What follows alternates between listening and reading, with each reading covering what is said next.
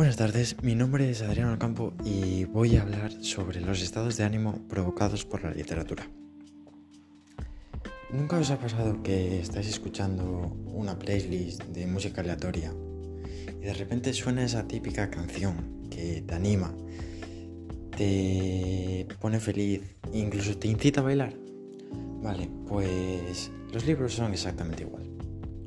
Tú puedes estar leyendo un libro tranquilamente y te puede provocar sensaciones. Intriga, felicidad, tristeza. Esto se debe a que el autor intenta crear una atmósfera que te transporte al lugar donde está sucediendo esa historia. Esto lo hace gracias al uso de las palabras, adjetivos que describan el lugar donde está sucediendo esta historia y a los personajes, que es lo que a nosotros más nos suele llamar la atención. Ya que si por ejemplo tenemos un personaje principal que nos encanta, ya sea por su carácter, por su posible imagen, la cual está basada en nuestra opinión y en nuestra idea de cómo se juntan esos datos que nos da el autor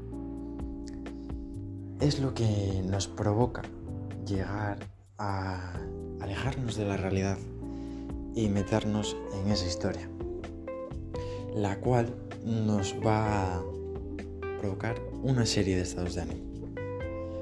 Tú si estás leyendo un libro de intriga, el cual está basado, por ejemplo, en una serie de asesinatos, tal, lo que te va a provocar es un estado de ánimo de, de duda, de, por así decirlo, ansiedad suave, pero no una ansiedad mala, sino una ansiedad de decir, quiero saber quién es el autor de estos crímenes.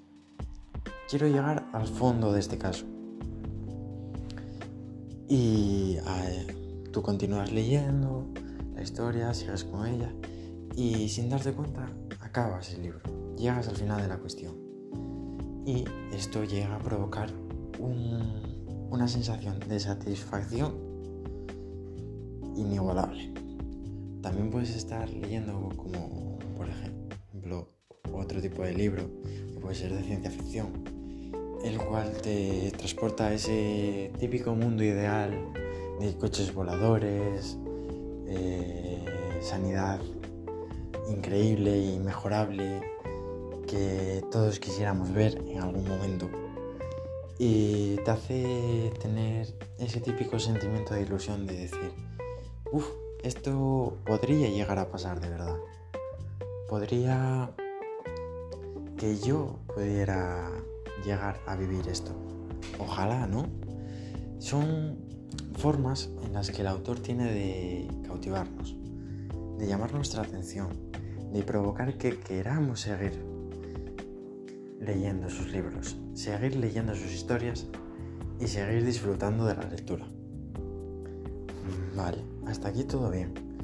Pero yo creo, en mi opinión, que esto sucede gracias a que no estamos leyendo de continuo. Mi generación, las generaciones más jóvenes, no somos tan lectoras como las anteriores ya que la mayoría del tiempo lo pasamos fuera, disfrutando o con las tecnologías. Y gracias a esto, yo creo que esos momentos en los cuales nosotros dedicamos una parte de nuestra vida a la lectura, se pueden llegar a disfrutar más. Porque, como casi siempre nos dicen nuestras madres de pequeño, todo en exceso es malo. Entonces, yo creo que si tú estuvieras todo el rato leyendo, acabando un libro, empezando otro, acabando ese, empezando otro, y así sucesivamente, llegarías a perderle esa ilusión, esa, por así decirlo, como esa intriga a la lectura, porque te cansaría. Tanta letra, tanta imaginación te llegará a, hacer, a hacerte creer cosas que no son, buscarte la mayoría de cosas ficticias, intentar encontrarlas en la realidad. Y esto puede llegar a provocar unos prejuicios bastante grandes.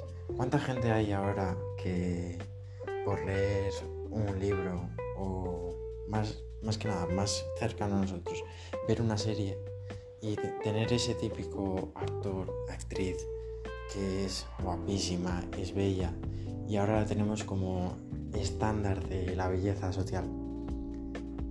¿Y cuánta gente llega a sufrir por no considerarse estar dentro de ese estándar? ¿O quiere estar ahí y dejar atrás su forma de ser?